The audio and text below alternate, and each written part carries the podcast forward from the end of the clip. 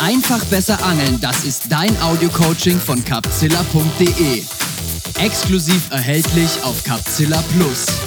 Wir lieben das Angeln und wir leben das Angeln. Wir verbringen einen Großteil unserer Zeit am Wasser und wir hoffen, dass wir dein Angeln durch unsere Erfahrung bereichern können. Hör also gut zu und hab hoffentlich viel Spaß mit dieser Folge. Meine lieben Zuhörer, wir können es kaum mehr erwarten.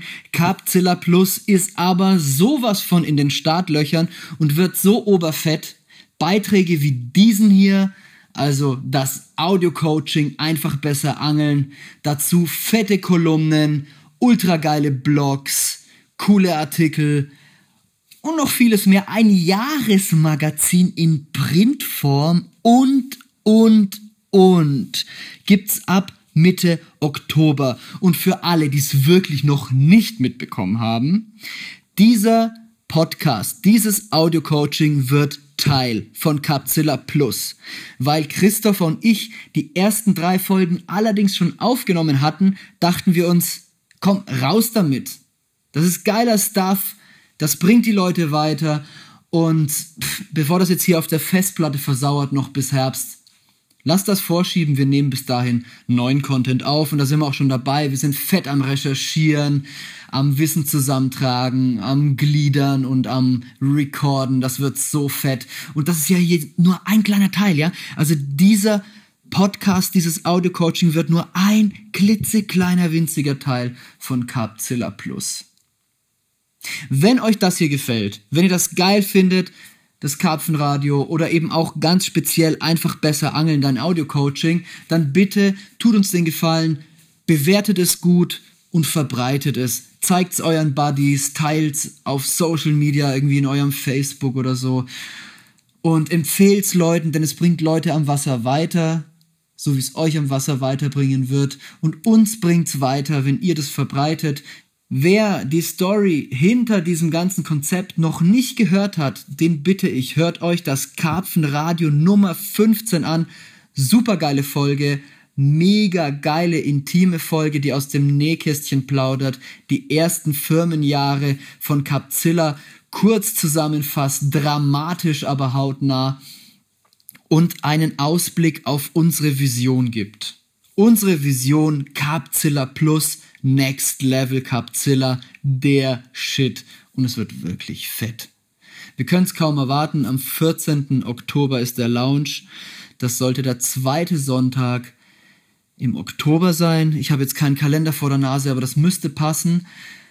Und dieses einfach besser angeln, meine Freunde, und das ist jetzt der Punkt, ist die vorletzte kostenlose Folge. Wir werden noch eine Folge extra aufnehmen, denn wir haben es jetzt angefangen. Wir haben gesagt, bis Capzilla Plus geben wir es alle vier Wochen kostenlos raus und da bleiben wir auch dabei. Versprochen ist versprochen. Okay, also genießt diese Folge, meine persönliche Lieblingsfolge, weil ich in der Folge am meisten gelernt habe. Das Thema Luftdruck ist ein super interessantes Thema aber eins, mit dem ich mich zuvor da wirklich nicht so krass auseinandergesetzt habe und von dem ich aber wusste, dass Christopher mega tief drin ist wegen seinem Buch, an dem er gerade arbeitet.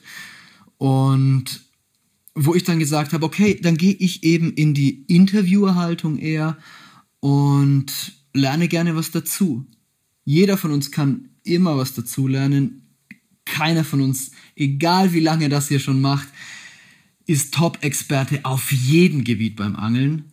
Deswegen lausche ich auch immer gerne, was die anderen zu sagen haben. Deswegen mache ich auch diese Podcasts gerne. Und ich hoffe, euch geht's genauso und ihr lernt jetzt genauso viel dazu, wie ich dabei gelernt habe und habt viel, viel Spaß. Vielen Dank.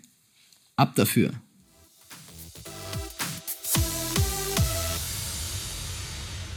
Herzlich willkommen zu Einfach besser angeln, deinem Audio-Coaching von capzilla.de. Heute mit einem Thema, auf das ich mich sehr freue, denn ich werde mich zurücknehmen und in die Position des Interviewers gehen. Mein Name ist Marc Dörner und mir gegenüber sitzt wie gewöhnlich Paschdorfer Christmanns. Paschdorfer Christmanns, auch bekannt alias Christopher Paschmanns.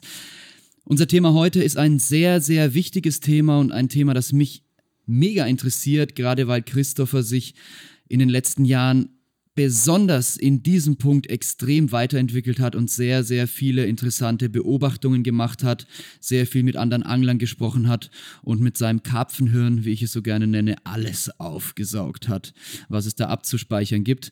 Die Rede ist vom Thema Timing.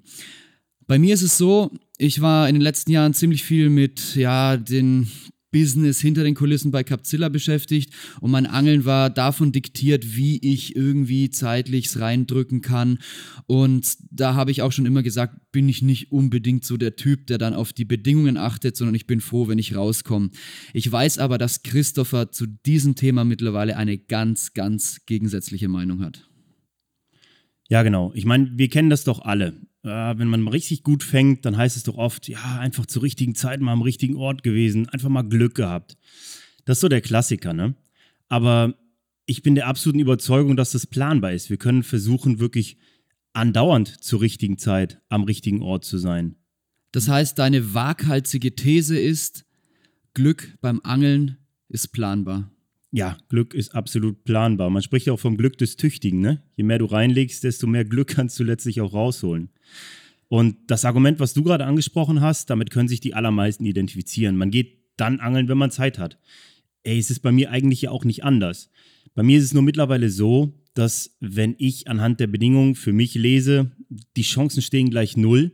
Ich verbringe eh viel Zeit in der Natur, dann spare ich mir den Tag jetzt am Wasser oder die Nacht investiere die lieber in meine Familie, in meine Freundschaften und äh, investiere dann vielleicht ein bisschen weniger Zeit, wenn ich sie denn, denn auch dann nicht habe, an einem Tag, wo die Bedingungen optimal sind. Und so hat sich es einfach bei mir verdreht. Und noch was, was ich sehr, sehr wichtig finde, hier zu erwähnen.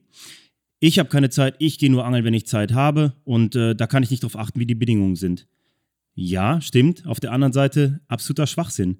Wenn wir wissen, was die Bedingungen für uns bedeuten, dann können wir darauf reagieren und wir können natürlich auch das Beste für uns da rausholen, ist doch klar.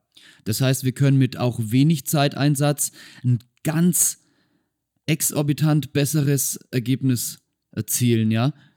Ganz genau. Andere, also unterschiedliche Bedingungen erfordern natürlich auch unterschiedliche Herangehensweisen. Ne? Man kann nicht nach Schema F jedes Wochenende ans Wasser fahren, man hat nur am Wochenende eine Nacht Zeit und zieht immer das Gleiche durch, ohne dabei all diese einwirkenden Bedingungen von Luftdruck über den Angeldruck bis hin zu ja anderen Wetterverhältnissen, Jahreszeit, Mondphase, all das mit einzubeziehen. Ja. Früher hatte ich ja bedeutend mehr Zeit zum Angeln, da war ich äh, dauernd draußen. Und damals hatte ich so das Gefühl, in ein paar wenigen Sessions drehst du die ganze Saison. Und damals war dann so ein bisschen meine waghalsige Theorie, sei so viel wie möglich am Wasser, weil dann erwischst du diese Tage, in denen es wie verrückt beißt. Und runtergebrochen auf das, was du jetzt da gerade behauptest, heißt das eigentlich, dass man nur die richtigen Bedingungen kennen muss und dann nur noch zu diesen Tagen angeln gehen muss, die optimal sind für das, was man vorhat. Ja, ganz genau so ist das. Ich, bei mir war es doch genau wie bei dir. Wir haben uns ja früher auch oft unterhalten. Wir waren mega heiße Angler. Wir haben versucht, jede freie Sekunde am Wasser zu verbringen. Ich will gar nicht wissen, wie viele Stunden ich da verbracht habe und wie oft ich auch draußen war bei Bedingungen, die einfach nur absolut scheiße waren. Aber hey, das ist alles gut investiertes Lehrgeld gewesen. Und ich muss sagen, bei mir ist es so gewesen, als mein Sohn geboren wurde, da war ich einfach zwangsläufig damit konfrontiert, dass ich viel weniger Zeit hatte. Aber seit er auf der Welt ist und seit meine Tochter da ist und es noch weniger Zeit gibt, fange ich exorbitant mehr, weil ich es einfach hinbekommen habe, ja, mich, mich viel mehr auf die Optimalbedingungen zu beschränken und das Angeln daraufhin gut vorzubereiten. Aber ich habe aufgrund des Lehrgelds, was ich davor und immer wieder natürlich investiere, hey, es ist nicht so, dass ich immer, wenn ich rausgehe, sofort den Bestand umdrehe oder so. Das ist natürlich Quatsch. Ich habe aber schon das Gefühl, dass das so ist, wenn ich dir in letzter Zeit so zugucke. ja, danke, dass du das so wahrnimmst. Aber es, äh, ja, keine Ahnung. Es, ja, man muss sich halt, ich gucke mir auch noch sehr viel ab von Leuten, die da, die da ein gutes Feingefühl haben. Also das ist hier auch wichtig zu erwähnen. Wir sprechen hier nicht von wissenschaftlichen Erkenntnissen, sondern einfach nur von den zusammengetragenen Beobachtungen und Erfahrungen von aufmerksamen Anglern. Ne? Aber es sind halt schon im, im großen Teil auch präzise und in gewisser Weise, ja, ganz neutral ist es natürlich nicht, wie bei einer wissenschaftlichen Studie, aber ich weiß zum Beispiel, dass jemand wie du oder auch andere Angler, die ich kenne und mit denen du auch zu tun hast, sich da auch nicht ins, ins Fäustchen lügen, äh, sondern tatsächlich auch darauf bedacht sind, Beobachtungen zu machen, die repräsentativ sind und aus denen sie selber lernen. Insofern sind es natürlich keine wissenschaftlichen Erkenntnisse, aber schon Erkenntnisse, die auf gezielter Beobachtung und einer großen Erfahrung, einem großen Erfahrungsschatz verschiedener Angler beruhen. Genau, darum machen wir das ja auch hier, dass wir einfach viele Leute daran teilhaben lassen können und äh, ja einfach viele Unsicherheiten beseitigen. Ne? Weil Leute, ähm, das hört sich jetzt vielleicht ein bisschen hochgestochen an, aber ihr kennt doch ganz sicher die Situation. Man, man guckt aus dem Fenster, man sieht dieses Wetter und denkt so, alter Vater, das muss laufen wie Hölle. Jetzt ist so richtiges Beißwetter. Lass mich raten, es regnet, es windet, es ist etwas bewölkt, aber nicht allzu kalt. Da stellt Mild. man sich vor, Genau. wow, Ja. Man bei so einem Wetter habe ich das letzte Mal voll abgeräumt. Genau. Und wenn ich mich mal so zurückerinnere, ein paar Jahre, dann bin ich oft genug bei solchem Wetter draußen gewesen. Ich war vielleicht sogar irgendwo in Frankreich unterwegs und ja, die Bedingungen sahen für mich einfach so aus, alles stand auf Fang. Und ich habe geblenkt oder habe unterdurchschnittlich schlecht gefangen. Und das dann vielleicht sogar in Gewässern, die einen sehr guten Fischbestand haben. Und jeder von euch wird das kennen. Wir können von dem, was wir sehen, nicht unbedingt auf das schließen, was da tatsächlich passiert. Und kommen damit auch auf eine, einen Faktor, eine Größe, die da unten eine ganze Menge bewegt. Man könnte sagen, der Fangerfolg ist auf einer Skala messbar. Ja, so kann man es sagen, genau. Und wir sprechen hier vom Luftdruck.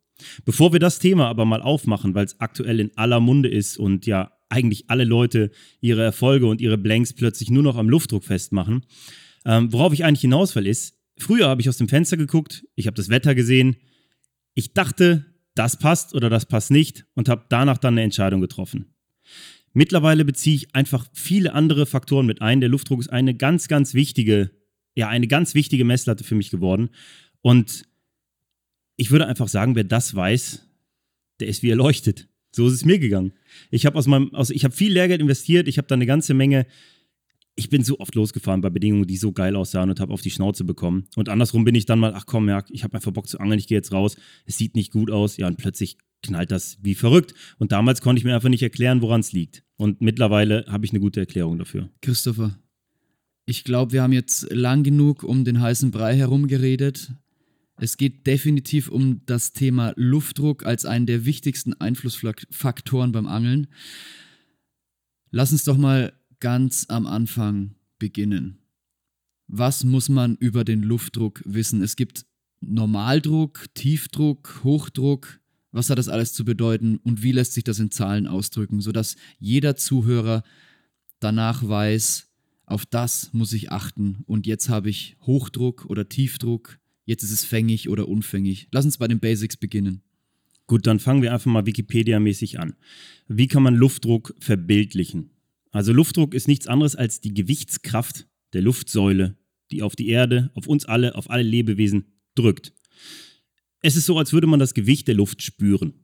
Das, äh, das bedeutet natürlich, dass wenn man zum Beispiel auf Meereshöhe ist, dann hat man den allgemein messbaren Luftdruck von 1013 Hektopascal. Es wird in Hektopascal ausgedrückt. Auf Meereshöhe ist das der normale Luftdruck.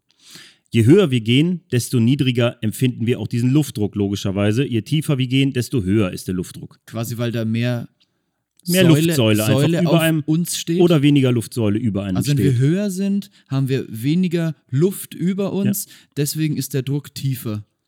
Genau, deswegen ist der Druck niedriger. Ja. Insofern ist die Zahl niedriger, Genau. also tiefer. Ja. Und je tiefer wir gehen, wenn wir, jetzt unter, wenn wir jetzt tauchen beispielsweise oder halt irgendwo unterhalb der Meereshöhe sind, dann ist dieser Luftdruck aufgrund der Luftsäule, die über uns steht, natürlich höher. Und das heißt, wenn wir unter Wasser sind, haben wir also einen noch höheren Luftdruck. Naja, Also es geht, es geht wirklich nur um diese mehr? Mhm. Meereshöhe, die halt als normal Null angesehen wird. Und äh, davon sprechen wir hier. Und um das nochmal zu reduzieren, 1013 Hektopascal ist normal Luftdruck auf Meereshöhe. Alle Barometer, mit einem Barometer wird es abgelesen. Mittlerweile gibt es clevere Uhren, zum Beispiel von Casio. Auf euren Handys könnt ihr euch den Luftdruck anzeigen lassen. Es gibt die verschiedensten Apps, die auch eigentlich alle recht gut sind. Wetter Online, Wetter.com. Äh, Windfinder.com ist eine sehr, sehr gute App, wenn ihr, wenn ihr zum Beispiel im Voraus bestimmen wollt, wie sich der Luftdruck entwickelt. Kombiniert dann direkt mit Temperaturen und, und Windverhältnissen, allem drum und dran. Da gibt es einiges, wo ihr euch das angucken könnt. Und ähm, im Normalfall wird eben dieser Druck eben auf Meereshöhe angezeigt. Das muss aber nicht unbedingt dem Druck entsprechen, dem Luftdruck, dem tatsächlichen am Ort, wo ihr gerade seid. Das muss man sich nur mal kurz verbildlichen. Wenn ihr einen allgemeinen Wert abruft zu einer Region, dann muss es nicht dem Ort entsprechen, wo ihr seid. Das geht natürlich präziser über ein Barometer vor Ort oder halt eben entsprechende Geräte, die den Ort mit einbeziehen. Okay, also 13.000 ist der Normaldruck und 1013. 1013, Entschuldigung. Und ähm, jetzt ist natürlich die Frage, welcher ist der fängige Luftdruck?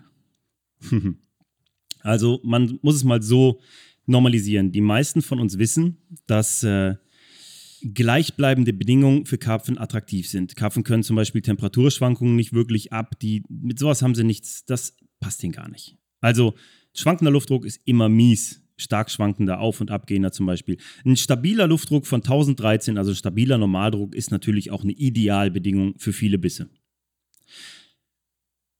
Meine Erfahrung ist, ganz, ganz runtergebrochen, absolut runtergebrochen auf das Wesentliche. Hoher Luftdruck hebt die Fische in der Wassersäule nach oben, tiefer Luftdruck drückt die Fische gen Boden. Das ist interessant. Ich meine, vielleicht, woran kann es liegen? Wie können Karpfen das überhaupt spüren? Das ist natürlich auch eine Sache, die sehr, sehr interessant ist erstmal. Wir Menschen sind auch wetterfühlig, manche von uns zum, zumindest.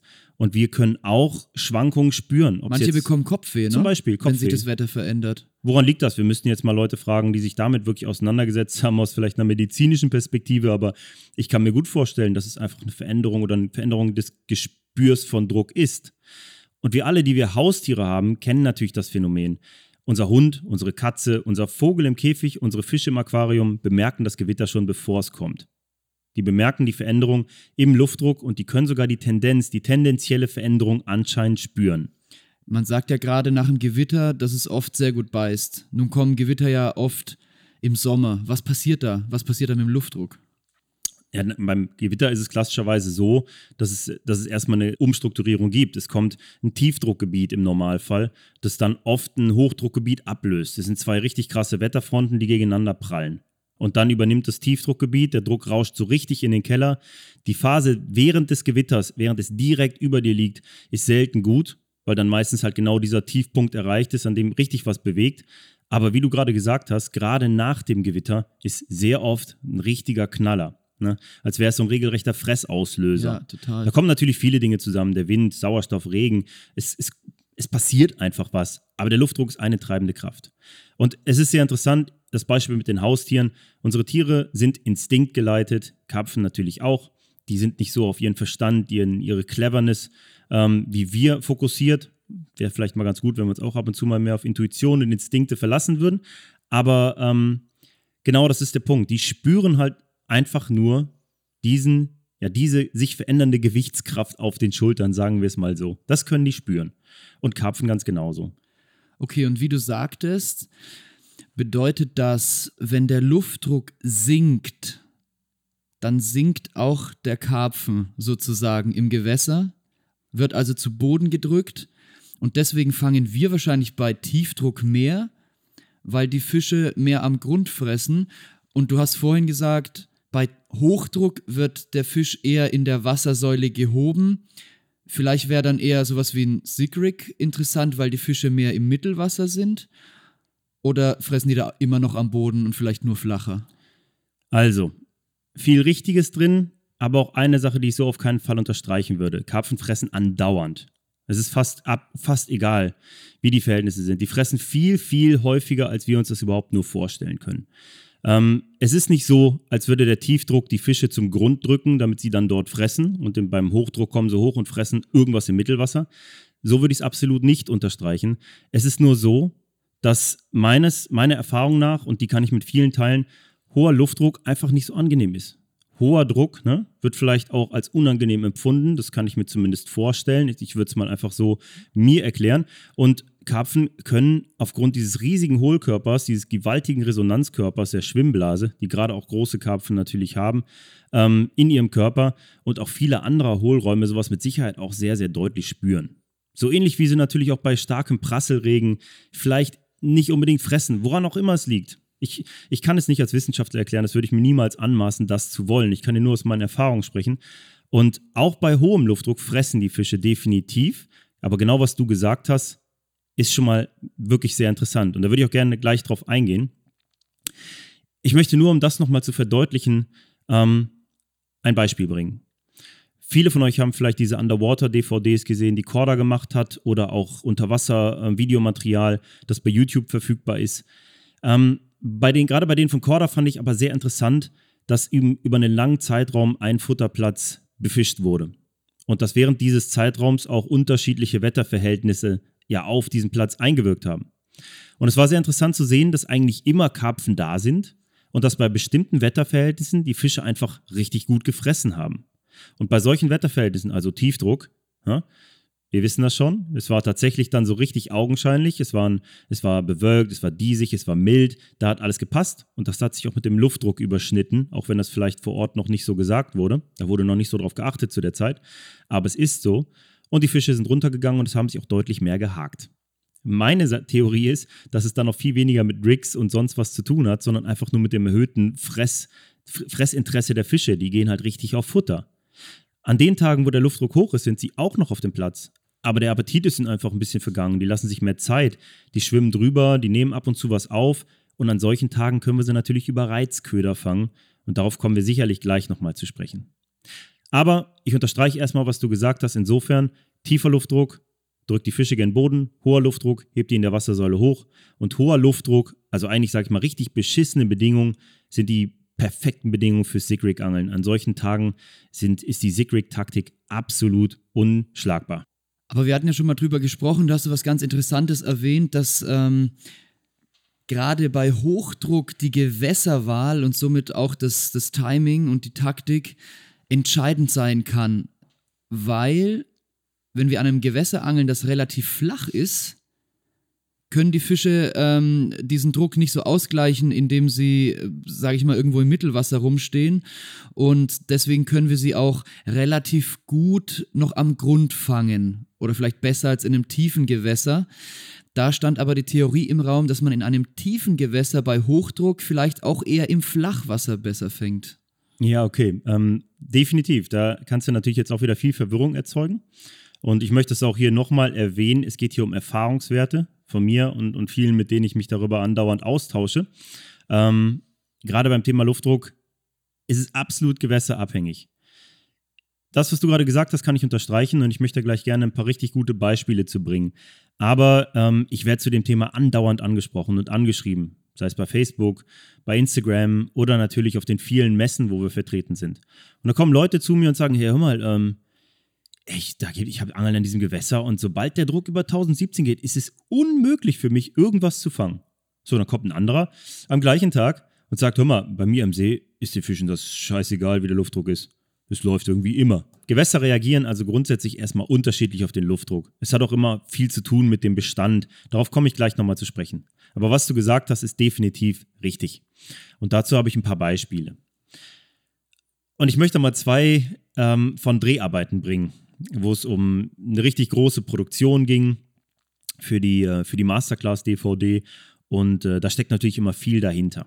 Und der erste Dreh, der fand im Jahr 2013 statt, im September. Der September ist ein, ein, typischer Monat für falsche Zeichen. Im September hast du andauernd diese schwere Bewölkung, du hast einen Südwestwind, es fühlt sich alles richtig geil an. Es fühlt sich an nach Tiefdruck. Volle Kanne. Und dann guckst du auf dein Barometer und denkst du, was ist denn jetzt los, Mann? Steigende Tendenz 1030. So, also wo du normalerweise denkst, Hochdruck. Absoluter Hochdruck. Obwohl es nicht so aussieht. Das heißt, dass wir uns vielleicht früher auch mal eingeredet haben, wow, das Wetter ist perfekt, wenn wir aus dem Fenster gucken. Genau bei diesen Bedingungen habe ich früher gefangen. Das kann auch ein Trugschluss sein. Ja, natürlich ein absoluter Trugschluss, definitiv. Also Blick aufs Barometer ist immer wichtig. Aber nochmal, ich versuche es mir immer so zu timen, dass ich bei den richtigen Bedingungen rauskomme, meine wenige Angelzeit richtig gut nutze, bei den, bei den Bedingungen, die für das, was ich gerade vorhabe, ideal sind.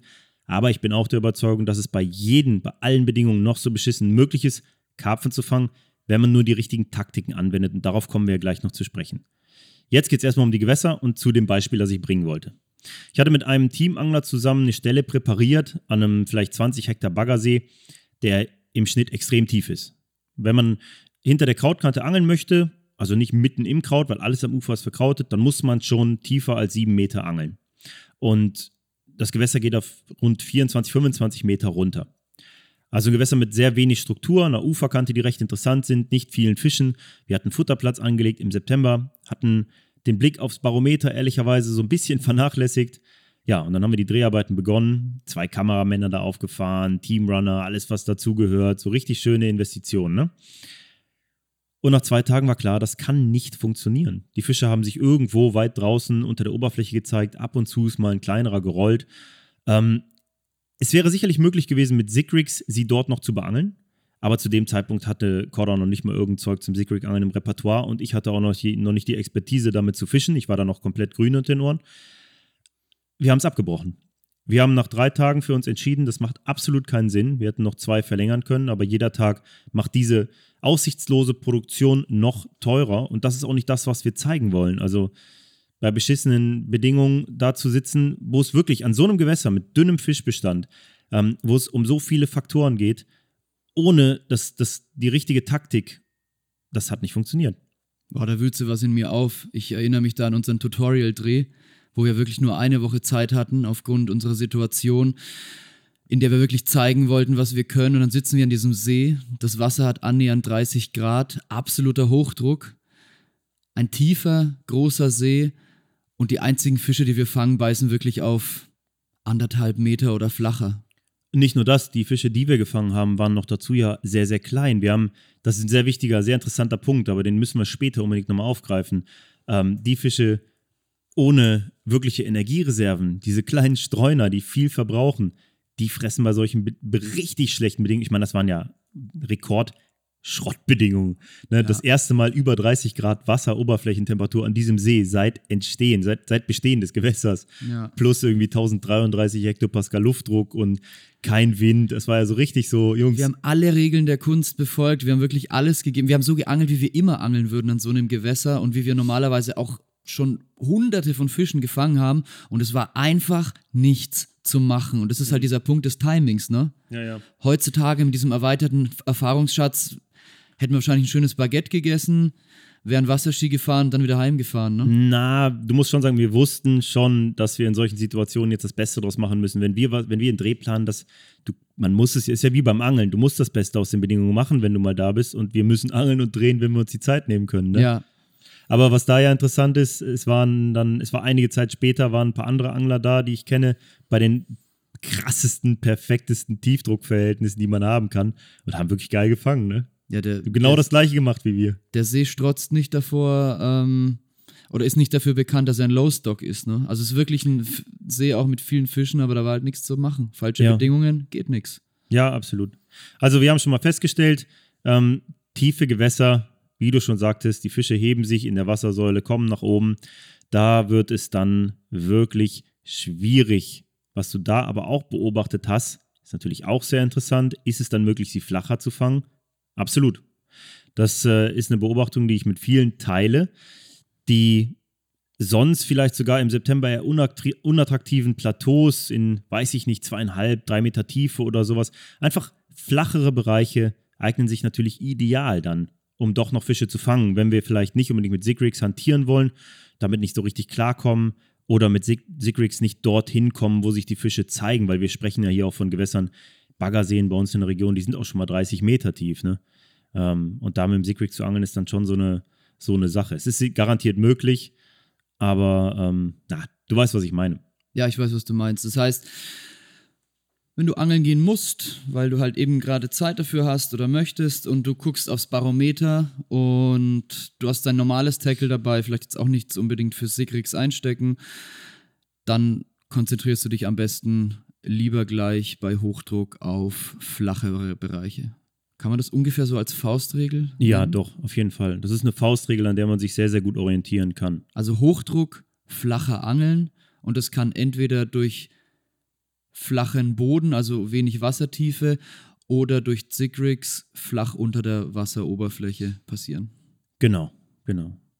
Wobei beim Sigrig geht es ja immer darum, die Fische in der Wassersäule zu suchen. Da kannst du dann die verschiedensten Tiefen einstellen und gucken, wo du sie findest. Das ist ja das Geile an dieser Taktik. Ja. Aber dazu müssen wir unbedingt nochmal ein Audio-Coaching machen und äh, laden uns dann den richtigen Gast dafür ein. Ich kenne ein paar Jungs, die äh, absolut nerdige und unglaublich erfolgreiche Sigrig-Angler sind und mir da echt die Augen geöffnet haben. Geil. Machen wir auf jeden Fall. Wir wollen uns ja unbedingt noch Gäste reinholen. Wir machen jetzt diese ersten paar Podcasts zu zweit, um so die Basics zu erklären. Und dann, wenn es viel spezifischer wird, dann holen wir uns auch so ein paar richtige Experten auf ihrem Gebiet rein, ja. Aber jetzt haben wir ja eigentlich schon den Experten auf dem Gebiet Luftdruck, weil so genau wie du hat da keiner hingeguckt, den ich kenne in den letzten Jahren. Wir haben den Hochdruck gewissermaßen abgefrühstückt, würde ich sagen. Na, lass uns ein Beispiel noch bringen. Das ist mir Okay. wichtig. Ja, das gerne. hast du eben schon gesagt. Und das sind die flachen Gewässer bei hohem Luftdruck. Ah ja, genau. Gewässerwahl ist natürlich entscheidend. Und logischerweise ist es so, dass an wirklich flachen Gewässern die Fische nie weit vom Grund weg sind. Und ähm, eine ideale Gewässerwahl für richtige Ätzbedingungen ist ein gut besetztes, flaches Gewässer. Und das andere Beispiel ist wieder von einem Dreh, ebenfalls wieder für diese Masterclass-DVD-Geschichte. Und äh, diesmal ging es an Pay Lake, an kommerziell bewirtschaftetes Gewässer, den Etang de Gauloise. Das Ding hat 28 Hektar, ist also auch nicht sonderlich groß, ist ganz hübsch, liegt in der, in der Burgundregion in Frankreich. Und das hat einen abartigen Fischbestand von einfach mal 1000 Karpfen. So heißt es zumindest. Also, das Ding ist sauflach. Die, die Stelle, die wir befischt haben für diesen Dreh, ähm, die haben wir uns natürlich im Vorhinein gebucht und wir konnten dort, ich sag mal auf die maximale Wurfdistanz, konnten wir Tiefen von 1,70 Meter maximal erreichen. 28 Hektar See, tiefste Stelle bei Normalwasserstand, soweit ich weiß, 3 Meter. Also wirklich richtig flach. Und ähm, da haben wir trotzdem auch alles auf eine Karte gesetzt. Die Bedingungen waren schlecht. Wir hatten konstant über 1023 Luftdruck vor Ort und haben trotzdem sehr, sehr viel gefüttert. Wir, haben, wir sind damit eigentlich ein hohes Risiko eingegangen. Doch so ein Gewässer eignet sich dann natürlich auch für solche, für solche Bedingungen, zumindest viel, viel mehr als irgendein tiefer Baggersee. Und wir haben auf unserem großen Futterplatz immer noch was gebracht, was die Fische dort nicht so häufig sehen und haben damit sehr, sehr viele Fische angesprochen und hatten trotz der eigentlich miesen Bedingungen eine abartig krasse Session mit über 100 Runs in einer Woche zu zweit. Was wirklich Wahnsinn war. Wow. Was dabei aber auch wieder sehr interessant ist, ähm, die erste Hälfte der Woche war, naja, das Wetter war so richtig schlecht. Glasklare Septembernächte, wie man das kennt, richtig kalt, tagsüber bis 25 Grad, T-Shirt-Wetter in der Sonne absolut, ähm, kein Wind hat geweht. Das Futter wurde angenommen, wir haben größtenteils kleinere Fische gefangen. Ähnliches Beispiel wie bei uns, als wir das Tutorial gefilmt haben. Aufgrund des gigantischen Bestandes des Sees haben wir natürlich sehr, sehr viele kleine Fische gefangen. Aber erst als das Wetter etwas kippte, der Luftdruck so tendenziell anfing zu sinken, immer noch nicht so, dass man sagen würde, geile Bedingungen, und sich dazu noch ein bisschen Wind mischte und ein bisschen Nieselregen, da hat es richtig geknallt. Da haben wir eigentlich keine Fische unter 15 Kilo mehr gefangen und hatten wirklich noch einige richtig große Fische. Also definitiv äh, wieder sehr interessant im Verlauf so einer Woche zu sehen, was passiert. Das heißt also, bei Hochdruck fangen wir in der Regel eher kleinere Fische. Und das hast du vorhin, glaube ich, schon angeschnitten. Das ist vor allem aufgrund dessen, dass die Fische, die kleinen Fische weniger Reserven haben und mehr fressen müssen. davon würde ich ausgehen und damit machst du jetzt mal ein richtiges Fass auf. Weil man kann nicht sagen, als, als wirkliche Faustformel, bei Hochdruck fängst du eher kleinere Fische.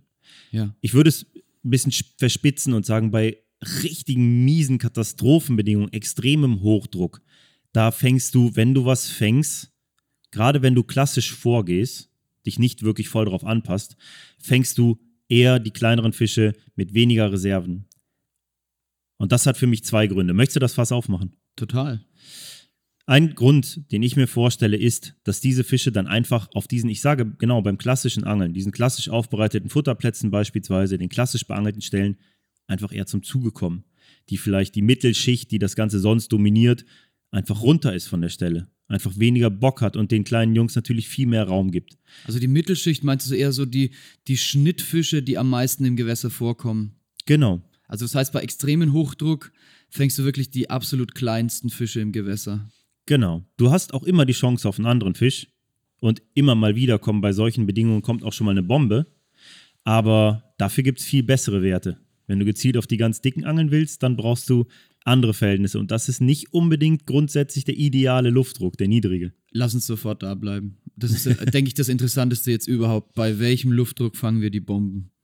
Also, mir hat mal ein belgischer Bigfish-Angler, einer der ersten in Belgien, der einen 30-Kilo-Fisch gefangen hat, hat mir mal erzählt, achte mal drauf, 1017 Hektopascal Luftdruck, das ist ein Wert, dabei kommen komischerweise richtig viele dicke Fische. Also bei leichtem Hochdruck. Ja, genau, also schon, schon ein hoher Luftdruck.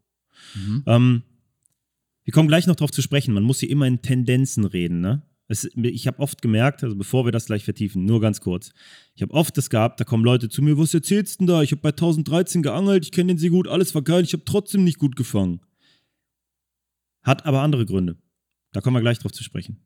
Kann nämlich gut sein, dass am Folgetag die Tendenz auf 1030 schon anschoss. Und wie gesagt, die Fische spüren das schon im Vorhinein, die wissen also schon Bescheid. Das heißt, ein Tag mit 1013 aktuellem Wert, an dem aber eine steigende Tendenz zu sehen ist, sich verzeichnet und auch in den Folgetagen fortsetzt, ist viel, viel, viel schlechter als 1025 abfallend von 1030 beispielsweise. Mhm, okay. Kommen wir gleich darauf zu sprechen. Die Sache mit den großen Fischen ist vielleicht für viele interessant und das ist eine Beobachtung, die ich jetzt auch ähm, für mich unterstrichen habe. Und natürlich, nachdem ich das gehört habe von, diesem, von dieser belgischen Koryphäe, habe ich das mir von ein paar Leuten noch bestätigen lassen, zu dem Thema gesprochen und natürlich selber auf meine Fänge geachtet. Und ich möchte euch mal ein krasses Beispiel aus meiner eigenen Angelei geben, wo ich selber genau das gemacht habe, dieses typische Futterplatzangeln im Herbst. Das war im Oktober, November 2016. Ich habe da an einem See mit einem guten Stand und sehr vielen großen Karpfen ähm, einen Futterplatz aufgebaut und gehalten. Und ich hatte zum Anfang eine wirklich utopisch krasse Session. So eine Session, wie ich sie noch nie erlebt habe, mit, mit wirklich vielen großen Karpfen, wo alles perfekt war. Wir hatten vorher hohen Luftdruck, es war ein bisschen, es war eine, eine, sinkende Tendenz, dann hat man einen niedrigen Luftdruck von etwas über 1000, perfekte Bedingungen, den stärksten milden Südwestwind, den man sich nur vorstellen kann, einen gut vorbereiteten Platz und die Fische waren aufgrund des Windes sowieso alle in Bewegung, das Wasser war voll durchwühlt, das Futter wurde voll angenommen, es war abartig krass. Das hat sich dann eine Session wiederholt, es war weiterhin wieder sehr gut, nicht mehr so gut, ne? das habe ich schon mal abgeschöpft, aber es war noch gut. Dann begann die Tendenz, Luftdruck zu steigen. Am Anfang dieser steigenden Tendenz war es mir noch möglich, Fische zu fangen mit der richtigen Herangehensweise. Aber das werden wir danach besprechen, weil äh, wir können ganz, ganz klar unsere Herangehensweise auf die verschiedenen Druckverhältnisse anpassen. Es waren kleinere Fische. Mieser, hoher Luftdruck, weniger Futter ist von mir auf dem Platz gelandet. Ich habe die Herangehensweise geändert und habe dann noch an einem Tag zum Beispiel mal zwei, zwei Fische, einen Aussteiger, zwei kleinere Fische gefangen. Dann ging der Luftdruck so hoch, ähm, dass es so richtig mies wurde. Ich habe dann nochmal geangelt, einmal, habe geblenkt. Das habe ich auch tatsächlich wirklich wusste, dass, dass es eigentlich fast unmöglich ist. Ich wollte es nur mir einfach nur mal bestätigen, dass ich, das versuche ich immer wieder, auch bei Bedingungen, von denen ich denke, es macht fast keinen Sinn, versuche ich trotzdem richtig Gas zu geben, um es mir zu bestätigen, damit ich beim nächsten Mal schlauer bin. Nur so kann ich ja wirklich lernen, ob das heißt, es so ist. dann angelst du erst recht gut und motiviert, einfach um das Ausschlussverfahren zu betreiben und genau. zu sagen, okay, ich habe wirklich alles gegeben, ich habe alles probiert, ich war mega aktiv, aber ich konnte keinen rauskitzeln. Genau. Ja. Einfach um, um ja, das nur heißt, dadurch, du fährst dadurch nicht lernen, ne? Das heißt, du fährst nicht bei schlechten Bedingungen oder bei, bei schlechten Bedingungen, von denen du denkst, es sind schlechte Bedingungen, ans Wasser, und gibst dir dann auch keine Mühe, weil ja da eh nichts beißt und kommst deswegen auf deine Erkenntnis, sondern dann versuchst du erst recht, möglichst gut zu angeln. Wenn ich die Zeit habe, mir das selber zu beweisen, dann mache ich das. Oder ich beobachte andere, die bei diesen Bedingungen rausgehen. Also das war auch noch ganz Mittlerweile wirst du dir wahrscheinlich die Nummer sparen, aber besonders in der Anfangszeit wirst du das wahrscheinlich ziemlich häufig gemacht haben. Ja, ja, klar. Allerdings an neuen Gewässern, die ich befische, versuche ich das immer noch zu machen, weil, ähm, wie gesagt, alle reagieren natürlich unterschiedlich. Okay, und wie ging es weiter? Ja, der Luftdruck war also extrem hoch. Ich habe geblenkt. Dann kommt diese fallende Tendenz.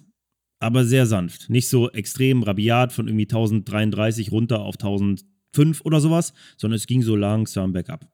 Und als die Bedingungen dann eingependelt waren, bei einem, was heißt eingependelt, aber auf so einem Wert so mehr oder weniger standen von 1020 rum, bin ich wieder angeln gefahren. Ich hatte vorher auch wieder zweimal vorbereitet, natürlich entsprechend das Futter runtergefahren, weil ich, weil ich aufgrund der schlechten Verhältnisse jetzt nicht übermäßig da liegen haben wollte. Okay, das heißt, auch auf deinem Futterplatz passt du dann die Futtermenge entsprechend dem Luftdruck und dem zu erwartenden Fressverhalten der Fische an. Ja, 100 Prozent. Ja, das, das, das sollte man ja grundsätzlich Punkt. tun. Ne? Weil man ja oft sagt, auf einem Futterplatz ist dann irgendwann egal, da fressen die immer. Also du denkst, auch da sollte man die Augen offen halten und reagieren. Ich mache mir jetzt eine Notiz, auf dem Futterplatz fressen sie immer, weil dazu habe ich noch ein total interessantes Beispiel. Das brechen wir danach durch. Auf jeden Fall. Also, ich habe diesen Futterplatz, das Futter ein bisschen reduziert, bin dann wieder angeln gefahren. Bedingungen waren immer noch nicht ideal. Aber laut meinem belgischen Experten und anderen Leuten, die ich kenne, ideal für einen dicken Fisch und äh, meiner Erfahrung nach auch. Ich kann mich genau daran erinnern, ich bin nachts erst gekommen im Dunkeln mit meinem Hund. Es war richtig siffig, es war kalt. Es hat in der Nacht auch gefroren. Ich musste meinem Hund ohne Witz jetzt eine Fließjacke drüberlegen und das ist so, und du weißt, wie der aussieht, Mann. Der Junge, der, der hat mehr, mehr Haare als du und wiegt über 40 Kilo. Also eigentlich sollte der nicht frieren. Es war richtig kalt. Ja, so eine Novembernacht halt, ne? Du hast so, keine Ahnung, gefühlte minus drei, real vielleicht minus eins oder sowas. Und so ein bisschen raureif. nasskaltes Wetter, das Genau, dir unter die Kleidung genau, kriecht, genau. wo du eigentlich am liebsten gar nicht mehr raus Ja, so ein gummriges Wetter. Und genauso hat es auch gestartet. Ich habe in relativ kurzer Folge zwei Fische gefangen. Der eine hatte einen Wirbelsäulenbruch und vielleicht sechs Kilo. Der andere war so so ein Chuppi, so- wo du auch denkst, wie kann der überleben? Und der andere war ein kleiner Spiegler, auch ein sehr kleiner, verhungerter Fisch. Und dennoch, ich habe an dem Abend im Dunkeln noch mit einem, mit einem Kumpel telefoniert, mit dem ich äh, für ein paar Tage später verabredet war. Und ich sagte, hey, ich habe ein richtig gutes Gefühl. Die Bedingungen passen perfekt für einen großen Fisch. Was ist passiert? Ich habe im Morgengrauen meinen Zielfisch gefangen, einen zweifarbigen Spiegler von, von über 27 Kilo. What? Bei Hochdruck? Ja, also, ja gut, bei Hochdruck bei 1017 Hektopascal. Naja, aber schon noch über. Ja, genau, aber das, das ist 1013. genau, was ich jetzt meine. Was ist da unten passiert? In meiner Vorstellung, und wie gesagt, Leute, ich bin kein Wissenschaftler, ich habe nur Ideen dazu und Erfahrungen gesammelt. Und in meiner Vorstellung ist Folgendes passiert. Aufgrund dieses miesen Luftdrucks wurde die breite Masse an Fisch von meinem Platz nur so weggedrückt. Die sind weiterhin da, die halten sich in dem Bereich auf, aber die fressen verhaltener, die, die verhalten sich einfach grundsätzlich anders. Und sie stellen keine sonderliche Konkurrenz mehr dar für solche, die es vielleicht brauchen. Kein Revierverhalten. Genau, bei den, bei den kleinen Krötchen, sage ich jetzt mal, die unbedingt Energie brauchen, ist es was anderes. Die gehen los, die fressen, die kriegen die Chance, die fangen wir. Diese normalen Schnittfische, sage ich mal, die bleiben aus. Natürlich beißt ab und zu mal einer, wenn man es hart versucht, aber die bleiben eher aus. Und diese Bedingungen, die bieten dann solchen Kollegen, die ein hohes Gewicht haben, das sie halten wollen, vielleicht noch dazu Einzelgänger sind, was auch immer. Der Fisch, den ich da gefangen habe, ist jetzt nicht unbedingt der am häufigsten gefangene des Sees, ne? Bei solchen Bedingungen kommt dann doch so eine Ausnahme raus. Und das wiederholt sich extrem häufig. Und noch ein Wert, nur mal kurz für alle, die jetzt hier einen Notizblock da liegen haben und wirklich mal darauf achten wollen. 1017 ist der eine Wert, 1022, 1023 ist der andere Wert, auf den ihr mal achten müsst, wenn es um große Karpfen geht. Also du sagst 1017, 1022, 23 sind so eigentlich die Big Fish-Werte, weil bei diesem Druck die große Menge der Fische nicht heftig frisst und deswegen die größeren Einzelfische mehr Ruhe auf dem Platz finden oder in, mehr in Ruhe fressen können. Oder wie kann ich das äh, verstehen? Ja, natürlich kann ich das nicht wissenschaftlich belegen. Mhm. Es ist nur mein Bauchgefühl und meine Beobachtung. Und ich glaube einfach, dass diesen Fischen dann eine größere Chance eingeräumt ist, von uns, also für uns besser gesagt, eine größere Chance eingeräumt wird, diese Fische zu haken. Aber vielleicht liegt es ja, so wie du es jetzt ausdrückst, dann gar nicht so sehr an den Fischen, dass die da in Ruhe fressen können, sondern dadurch, dass der Großteil der Fische nicht so heftig zum Fressen animiert wird, also diese breite Masse der Schnittfische, bekommen wir eher die Chance, einen der Großen zu haken, weil nicht dauernd irgendeiner der vielen Mittelklasse-Fische unseren Haken aufpickt. Ist auch eine gute Erklärung. Allerdings bin ich der Überzeugung, dass diese größeren Fische auch einfach eher bei solchen Bedingungen das Fressen wieder beginnen. Und deshalb auch die Chance noch steigt. Dennoch, das sind ja viele Faktoren, die einfach übereinstimmen. Weil sie Gewicht Und halten das- müssen? Vielleicht. Weil sie Vielleicht, einen- weil sie einen anderen weil sie einfach grundsätzlich haben. ein bisschen mehr fressen. Ne? Ja. Und ich bin mir auch ganz sicher, dass das, was ich jetzt gerade beschrieben habe, noch lange nicht auf jeden großen Karpfen eines Gewässers ähm, zu beziehen ist, weil es alles komplett unterschiedliche Charaktere sind, so wie auch Hunde grundsätzlich unterschiedlich reagieren und Karpfen sind in dem Sinne auch Haustiere. Es sind 100% Individuen. Ja. Alle verhalten sich unterschiedlich. Aber wir merken jetzt schon in verschiedenen Theorien, die wir jetzt auch hier relativ spontan oder ich zusammenspinnen können, dass es doch ein Zusammenspiel von ganz, ganz vielen Faktoren ist, das Ganze, ne?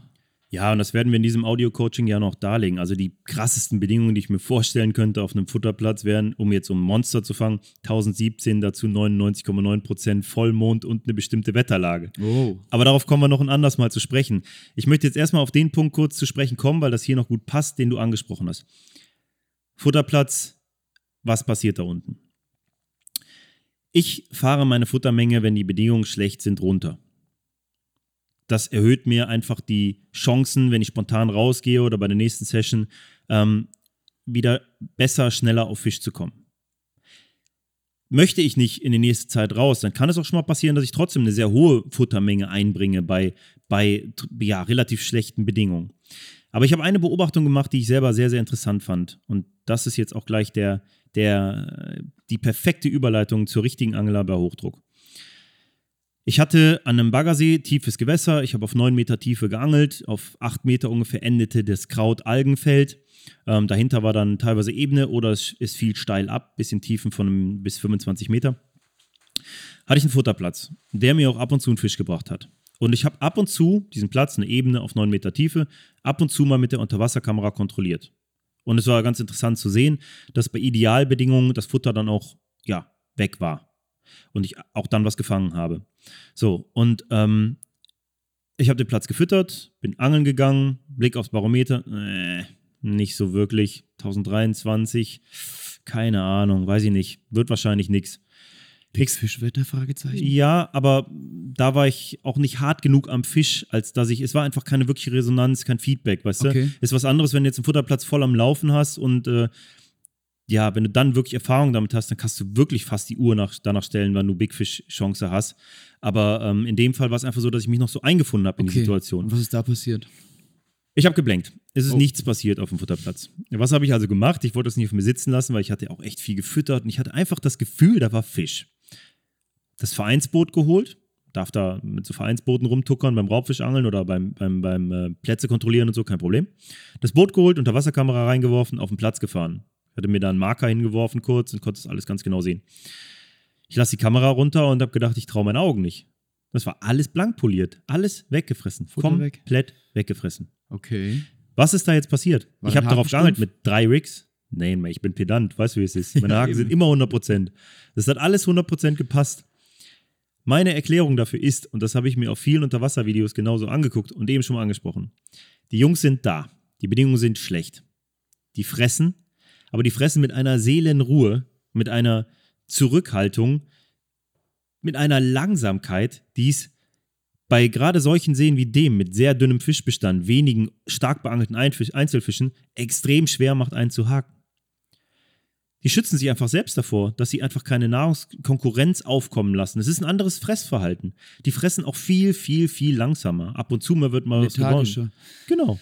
Genau das ist das Phänomen. Was habe ich dann jetzt gemacht? Und jetzt kommt die Überschneidung, ähm, der, die Überleitung zu dem Thema, wie angeln wir korrekt bei hohem Luftdruck. Hast du deine Rigs gekürzt?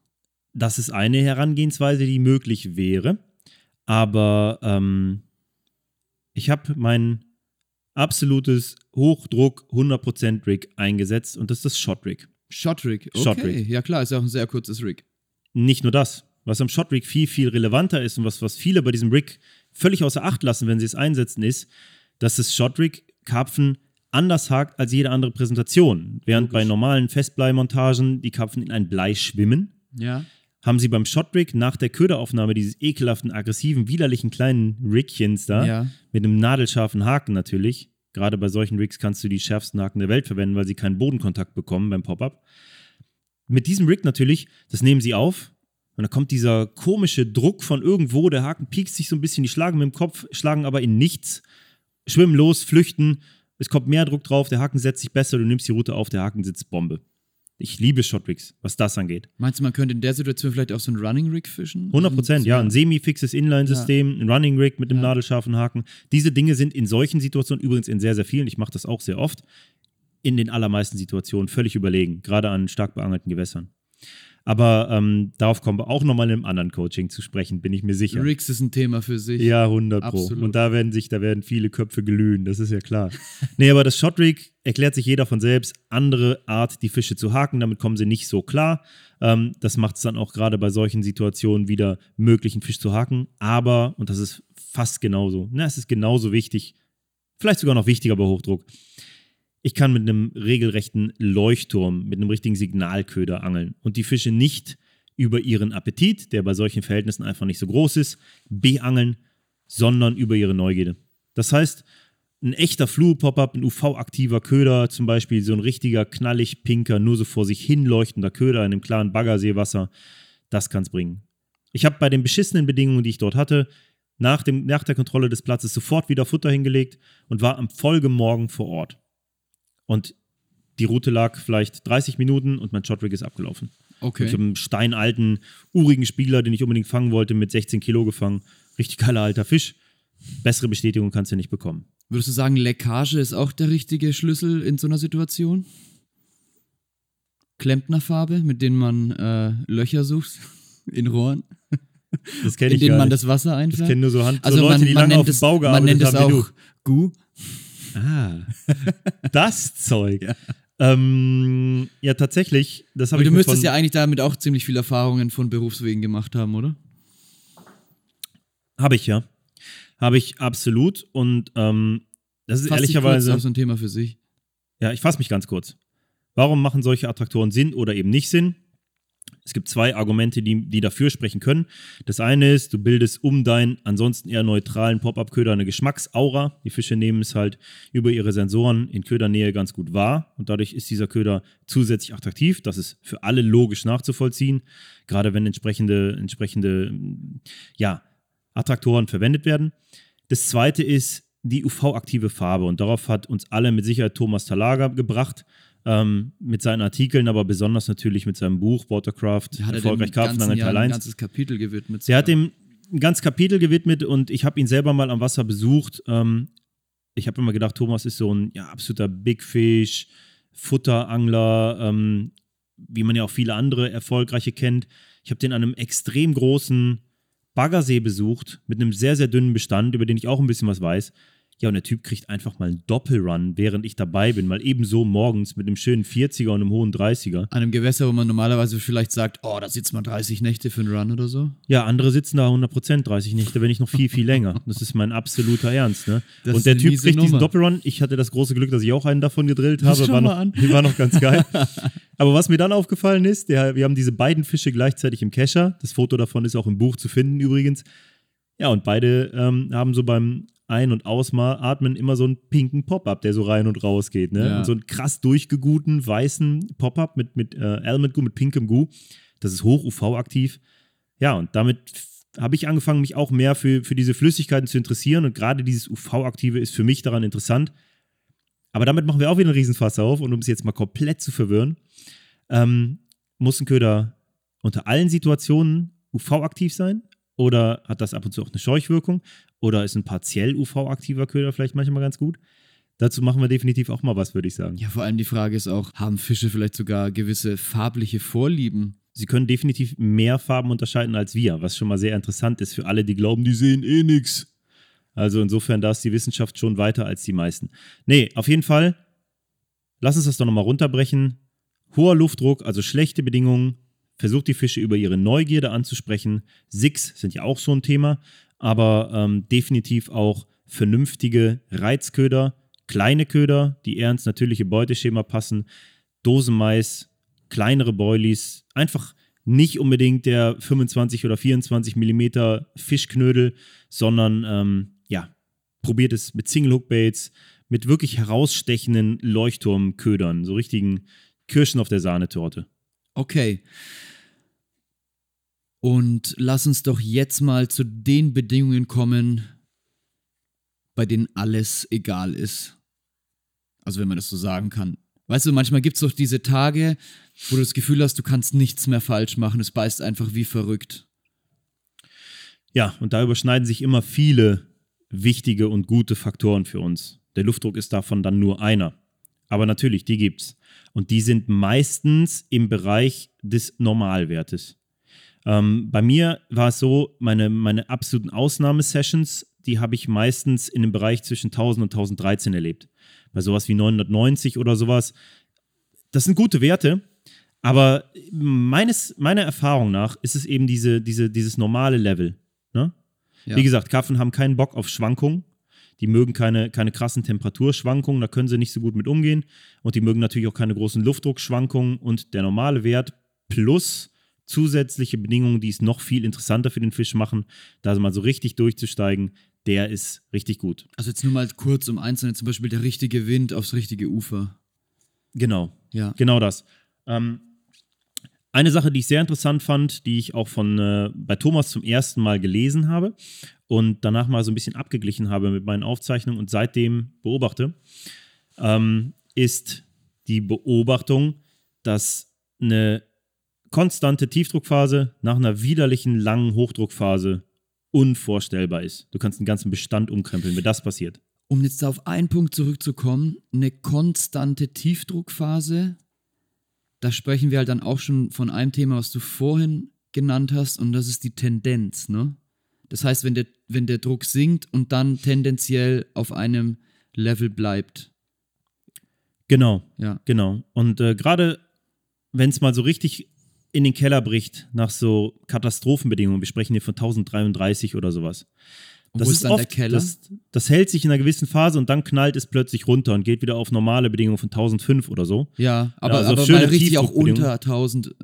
Auch das, Ja. auch das. Wobei, wie, wie gesagt, wie eben schon mal gesagt, meine Beobachtung ist, und ich sage nicht, dass es so belegbar wäre, aber Mhm. meine Erfahrung ist, ähm, dass es, wenn es auf 1005, 1010 sowas geht, besser ist, als wenn es von dem Extremen ins nächste Extrem fällt, Mhm. sondern es muss sich wieder einpendeln. Und dann bleibt es auch oft eine Zeit lang auf diesem Level. Und gerade solche Bedingungen gehen oft, wenn ihr das mal beobachtet, mit Wetterphasen einher, die sowieso interessant sind. Mhm. Ordentlicher Südwest, mild, alles geil. Es ist unvorstellbar, was dann möglich ist. Okay. Das ist einfach krass. Die Fische sind dann, nachdem sie einige Tage lang keinen Appetit hatten, aber trotzdem der Magen, der Darm, sie haben keinen Magen, knurrt, ähm, geht es halt dann richtig rund. Und das sind diese, diese Bedingungen, Kinotour, wer dabei gewesen ist, die Tour, die ich mit Brockmann hatte, der Baggersee, wo wir zum Schluss geangelt haben, genau diese Wetterphase. Der Beitrag vom, von Jan Brauns und Christian Wolf, der so krass durch die Decke geht, geiler Beitrag, Jungs, genau diese Wetterphase. Das, das ist genau das. Das ist, als würdest du den Fischen drei Tage lang den Kopf ausschalten, die kennen nichts mehr. Ah, Ich habe da, ich selbst habe wirklich abartige Sessions erlebt, die ich mir niemals hätte erträumen lassen. Und ich kenne noch viel, viel krassere Extreme von Freunden, die so heftig sind, dass du denkst, Alter, da kannst du eigentlich mit dem Angeln aufhören, nachdem was da gegangen ist. Okay. Und würdest du sagen, du fängst dann bei diesen Idealbedingungen nicht unbedingt die dicksten? Weil du vorhin gesagt hast, dass dein Big Fish-Wetter ja eher so bei 1017, 1022, 23 liegt. Und warum? Fängst du nicht eher die dicksten? Also, wenn du alle fängst, fängst du natürlich auch die dicksten. Sind das da mit heißt, dabei? wenn die Bedingungen so mega krass sind und ziehst voll durch und du hast, du hast äh, Ja. die, die, dann werden die Chancen mit jedem Folge, je, mit jeder Folgestunde bei diesen Idealbedingungen natürlich höher, dass so ein dickes Ding auch noch kommt. Genau, weil wenn du einen Platz Absolut. zum Laufen kriegst, dann kommst du auch an die großen Fische ran. Exakt, so Ja. ist es. Aber dennoch ähm, ist es natürlich so, dass du mit den idealsten Bedingungen und der idealsten Herangehensweise, das ist auch was für das nächste, für eines der nächsten Coachings, auch immer den am häufigsten vertretenen Schnittfisch des Gewässers am ehesten ansprichst. Ne? Also natürlich ist es so, dass Also die breite Masse des Ja. Bestandes. Ja. Also wenn die Fische richtig heftig fressen, dann werden wir vermutlich die sogenannten Schnittfische fangen, also die, die am meisten vorkommen. Und das ist auch, auch einfach so eine, so eine Sache der Relativität. Ne? Also du hast einfach, was am meisten da ist, wenn alles frisst, dann fängst du auch von dem, was am meisten da ist, das meiste. Genau, deshalb sind das ja auch die Bedingungen, die du am Rainbow Lake oder Euro Aqua haben willst. Wenn du 60er willst. genau. Okay. Okay, sehr, sehr interessant. Und das wären dann auch die Bedingungen, wo du zum Beispiel auf einem Futterplatz am meisten füttern würdest. Genau. Das sind, wenn du da ein Fingerspitzengefühl für hast und es bei einer Session, die gut anläuft, gut bemerkst, dann kannst du die Menge auch exorbitant nach oben treiben und einfach dadurch nochmal so zusätzlich aktivieren, ne? so Initialzünden, sagen wir dazu. Damit erreichst du halt einfach dann die meisten Fische. Genau, damit Ja. machst du dann so ein richtiges Fass auf. Aber du hast damit eben was sehr, sehr Wichtiges angesprochen und das möchte ich hier nochmal als Tipp geben. Ich sag immer, ich versuche mir Fenster zu öffnen. Das heißt, ähm, wenn ich eine Luftdruckphase im Blick habe und ich suche meine Idealbedingungen, ich habe also ja, so eine richtige miese Phase, es ist 1030 und da zeichnet sich zumindest für einen kurzen Knick eine Tendenz ab, es geht runter. Vielleicht nicht auf ideale Werte, aber vielleicht auf sowas wie 1023 oder so. Und das hält sich dann mal für ein, zwei Tage. Dann versuche ich genau da mein Angeln zu legen. Und oft ist es so, dass der Tag des Knickens selber gar nicht so gut ist. Der, wenn es sich wieder eingependelt hat auf diesen Wert und dort ein bisschen drauf steht, dann ist es gut, bevor es wieder hochschießt. Und ähm, das habe ich mir echt relativ häufig beweisen können in verschiedensten Situationen, dass genau diese Knicke, auch wenn wir nicht die Idealbedingungen haben, die wir uns wünschen, oft verdammt gut sein können, weil sie eine sehr schlechte Phase unterbrechen. Wenn du eine lange Phase hast mit richtigen Schrottbedingungen, aber dann ein kurzes Fenster sich auftut, in dem die Bedingungen okay sind, dann sind die Bedingungen tatsächlich in der Realität oft richtig gigantisch gut. Das heißt, ein Knick ist, wenn der Luftdruck kurz einbricht. Sonst wäre es ja eine Spitze. Genau, wobei ja. kurz, da sprechen wir jetzt nicht von ein paar Stunden, sondern wir reden ja dann ja schon von zwei Tagen, drei Tagen, sowas, Okay. bevor es dann wieder hochgeht. Weil oft hast du ja auch im Tagesverlauf da mal, dass der Luftdruck kurz abfällt. Na klar, diese Tendenzen hast du immer, aber, Aber ich sag mal, ja diese, nix. diese, diese Tage mit, mit steigendem, sinkendem Druck, die sind immer eine Katastrophe, ne? Ja. weil schwankende Bedingungen sind immer schlecht. Okay. Egal bei was. Das heißt, da sprechen wir dann im Endeffekt wieder von der Tendenz. Yep. Okay, also Leute, behaltet unbedingt die Tendenz im Auge. Christopher, was ich jetzt im Auge behalte, ist die Zeit. Und wir sind kurz vor Schluss. Ich glaube, wir haben das Thema ziemlich gut aufgeschlüsselt. Nicht ganz stringent, weil es ist einfach, wie man jetzt als, als Zuhörer merkt, es sind so viele verschiedene Faktoren, die da reinspielen. Also du kannst nicht einfach nur sagen, das ist der richtige Druck oder das ist schlechter Druck, das ist guter Druck, sondern wir haben festgestellt, dass man bei verschiedenen Druckverhältnissen verschieden angeln muss. Und das ist wahrscheinlich der Schlüssel dafür, eigentlich bei jedem Luftdruck ganz gute Ergebnisse erzielen zu können, während es natürlich aber einen Luftdruck oder einen Bereich gibt, in dem es grundsätzlich viel besser oder sagen wir mal viel einfacher ist, Fisch zu fangen. Lass uns das doch noch mal kurz runterbrechen auf ein paar Faustregeln. Kriegen wir das hin? Ja, das kriegen wir auf jeden Fall hin. Ich denke, das Allerwichtigste ist, Leute, ihr werdet, wie wir im eigentlichen ja auch, zu denen gehören, die angeln gehen, wenn sie Zeit haben. Natürlich könnt ihr dann sagen, die Bedingungen sind mies, dann gehe ich heute lieber nicht und versuche da ein bisschen mehr Zeit zu investieren. Aber am Ende des Tages, ihr geht raus, weil es ein Geschenk ist, draußen zu sein. Man geht nicht nur raus, um Fische zu fangen, man geht auch aus anderen Gründen raus. Also geht raus, Leute, lasst euch davon nicht abhalten. Nur was dieses Audio-Coaching hoffentlich nahegelegt hat, ist, dass es für verschiedene Druckverhältnisse eben andere Herangehensweisen gibt. Und traut euch mal, diese anderen Wege zu gehen. Wenn ihr mit zwei oder drei Routen angeln dürft, dann probiert es doch mal bei den schlechten Bedingungen auf dem flachen Plateau mit der einen Signalköderroute. Legt mal ein Single Hookbait drauf mit einem, mit einem wirklich UV-aktiven Köder beispielsweise. Klares Wasser, nehmt pink, ist das Wasser trüb, nehmt mal gelb. Probiert es einfach mal aus, gelb, orange. Meine Erfahrungswerte. Gehen wir auch nochmal im Detail drauf ein, aber schaut mal, was dann passiert. Verwendet kleine Partikelköder, verwendet kleine Köder insgesamt. Passt euch einfach in eurer Angelei immer auf diese Bedingungen, diese Gegebenheiten an. Das macht ihr ja auch, wenn andere Leute zum Füttern an See kommt. Fahrt ihr eure Menge runter, ihr passt euch ja auf vieles anderes an. Auf den, Lu auf den Luftdruck sich anzupassen, ist aber definitiv, ja, gehört zu den entscheidendsten Faktoren, um Fische zu fangen oder eben nicht. Und um das jetzt nochmal ähm, ganz plakativ zu sagen, hoher Luftdruck hebt die Fische in der Wassersäule nach oben, Sigrix, flachere Stellen, flachere Gewässer, Signalköder, Kleinköder. Tiefer Luftdruck drückt die Fische gen Boden. Da könnt ihr dann natürlich mit richtig guten Sessions rechnen. Ihr müsst das Futter entsprechend anpassen, ihr müsst darauf reagieren und ihr könnt ja eigentlich so standardisiert, wie man es macht, richtig geil fangen. Schwankungen sind grundsätzlich schlecht. Versucht auf Fenster zu achten, nutzt diese Fenster effektiv für euch, ja, und macht das Beste draus. Und ganz, ganz wichtig, unsere neueste Erkenntnis ist, der Big Fish Druck ist bei 1017 oder 1022, 23 rum.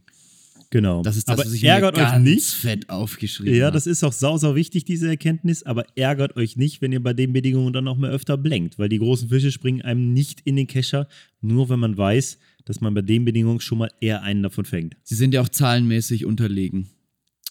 Exakt. So, unser Timing Chapter, unser Timing Coaching hat sich jetzt dieses Mal irgendwie dann doch auf den Luftdruck beschränkt, wobei es natürlich noch ganz andere Faktoren im Timing gibt und ganz andere Faktoren, die da natürlich auch noch wesentlich reinsprechen. Zum Beispiel, ich weiß nicht, ob du es vorhin schon genannt hast, der Angeldruck. Ja, also das heißt, ist ein anderer Druck, ähm, der auch auf die Fische wirkt und der vielleicht in, in dem einen oder anderen Gewässer sogar noch größerer, wichtigerer Faktor ist als der Luftdruck. Aber das ist auch ein Thema für sich. Das machen wir in einem Extra-Coaching, würde ich vorschlagen, denn wir sind jetzt wirklich schon bei über einer Stunde, die, wie ich finde, mega lehrreich war. Ähm, bis jetzt definitiv meine liebste Coaching-Folge. Und ich glaube, der ein oder andere sollte jetzt auf jeden Fall nochmal auf Rewind stellen, äh, sich einen Block holen und das hier alles mal schön für sich aufschlüsseln. Denn das hier sind Erkenntnisse und Tipps, liebe Leute, die sorgen definitiv dafür, dass ihr effektiver angelt. Und es muss nicht schwer sein, man muss nur ein paar Schlüsselkomponenten verstehen. Und wenn ihr auf diese Sachen achtet, wird es euch in Fleisch und Blut übergehen. Deswegen auch der Titel unseres Podcasts Einfach besser angeln. Denn Besser angeln muss nicht schwer sein, man muss nur auf die richtigen Faktoren achten. Word. Word. Alles klar, liebe Leute. Das war's für dieses Mal. Tschüss sagt Marc Dörner. Und Christopher Paschmanns. Bis zum nächsten Mal, Leute. Auf Wiederhören. Auf Wiederhören. Das war einfach besser angeln, dein Carp Coaching von carpzilla.de, kostenlos verfügbar unter Carpzilla Plus. Wir hoffen, wir konnten dein Angeln mit unseren Erfahrungen ein Stück weit bereichern und du freust dich schon auf die nächste Folge. Bis dahin findest du natürlich jede Menge Content von uns auf capzilla.de sowie auf unseren sozialen Medienkanälen auf Facebook, Instagram und YouTube. Bitte abonniere uns, um stets auf dem Laufenden zu bleiben und informiere auch gerne deine Freunde über diese Folge hier oder über irgendetwas, das dir an uns gefällt, damit unsere Arbeit noch mehr Leute erreichen kann. Vielen Dank für dein Interesse und bis bald.